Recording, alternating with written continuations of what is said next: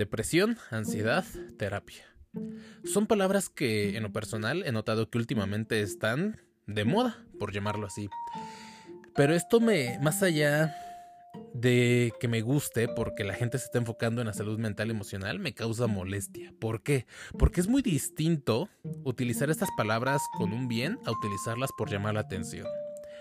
Y lo que quiero criticar, señalar o hacer notar en este podcast es la diferencia. Es decir, yo respeto, respeto a quien realmente padece ansiedad, depresión y a quien realmente va a terapia psicológica o, sea, está en un proceso de autoconocimiento. Pero lo que me parece terrible, lo que me parece triste, no sé ni siquiera qué palabra ponerle, es que pareciera que últimamente estas palabras se están utilizando por el con la finalidad de llamar la atención. De háganme caso, volteenme a ver, me siento así. Y más ahorita en esta en esta etapa, en estos tiempos en los que vivimos de llamar la atención, de redes sociales, de destacar, de querer que me vean, que me noten. Más en estos tiempos en los que mm, inclusive he notado que mucha gente quiere aparentar o quiere vender una imagen de buena onda o de persona madura. Y qué mejor que con lo emocional. Y quiero hacer una diferencia. Y te lo dije, ojo, no quiero aquí que se confunda este, este audio. Si tú realmente tienes depresión, ansiedad, lo respeto. Pero quiero hacer esta distinción. La depresión no es, no es estar triste. Ese es un estado emocional.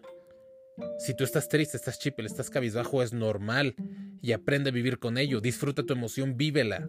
Pero estás tan sobreestimulado por tantas redes sociales, videos, videojuegos, que al momento que se te acaba esa dosis pareciera que ¡bum! tu gasolina se va.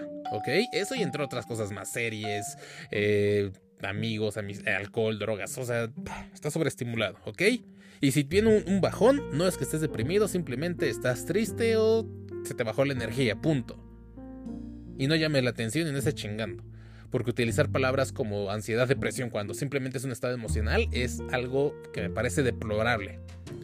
Porque esa atención que se le podía brindar a alguien que realmente lo está padeciendo, se te está brindando a ti por querer llamar la atención, por querer unos likes, porque una imagen te hizo clic y la quisiste compartir y simplemente pusiste en encabezado. hablemos de ansiedad y depresión, normalicemos la salud mental. A ver, ya, Deja de colgarte de la salud mental y emocional por querer público, por querer rating. ¿Ok? Ustedes sí, váyanse a volar. Pero si tú no estás claro de qué es la depresión, la depresión simplemente es la ausencia de sentir. Y bueno, simplemente no. Lo quiero utilizar en palabras lo más comunes posible, ¿ok? La depresión es dejar de sentir, la ausencia de emociones. Y un ejemplo. Conocemos personas que han intentado suicidarse y que no lo han logrado, ¿no? Y esto es porque estaban tristes, no estaban deprimidas.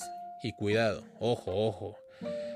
Aludo a tu conciencia y a tu madurez para que puedas discernir que Sí, respeto mucho y no minimizo el hecho de que llegaron a tal punto de tristeza que inclusive intentaron quitarse la vida.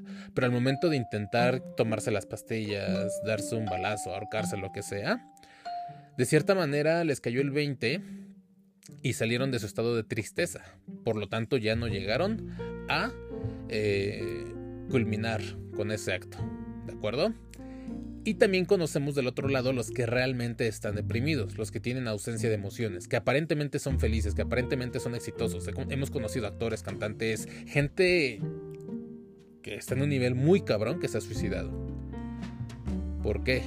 Porque la depresión es la ausencia de sentir. Entonces, cuando ellos están en ese punto de, de quitarse la vida, no les importa nada, ni su familia, ni sus hijos, ni sus amigos, ni ellos mismos, ni su propia vida, porque no sienten, por lo tanto pueden llegar a culminar ese acto.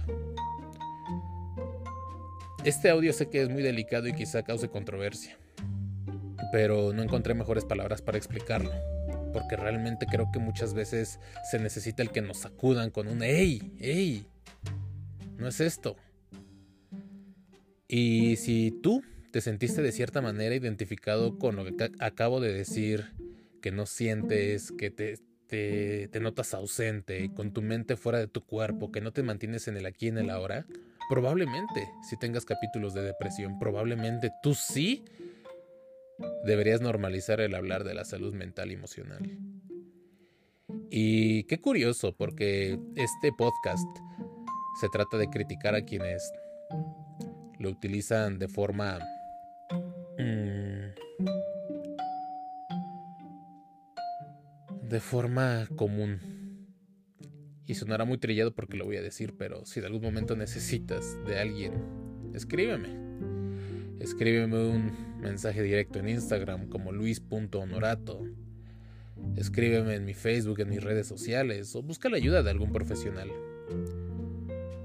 Y te lo digo por qué, porque sí, resulta que muchos de ustedes ya han escuchado otros capítulos de mi podcast o han visto mis videos en YouTube o inclusive han tomado algún curso, taller o seminario conmigo.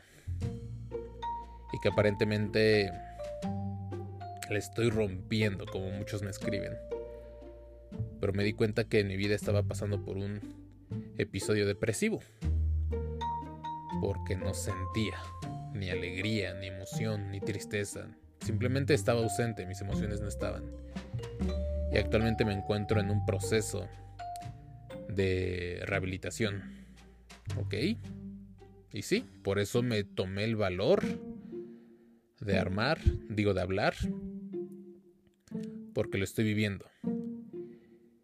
Y bueno, simplemente les quería compartir esto, abrir mi, mi corazón, mis ideas, mis palabras, y gracias por, más allá de abrir tus oídos, que te abriste en conciencia. Y como lo dije antes, normalicemos el hablar de nosotros mismos, de nuestro interior, de lo que nos duele, de lo que es sensible. Les mando un fuerte abrazo y gracias por haberme escuchado.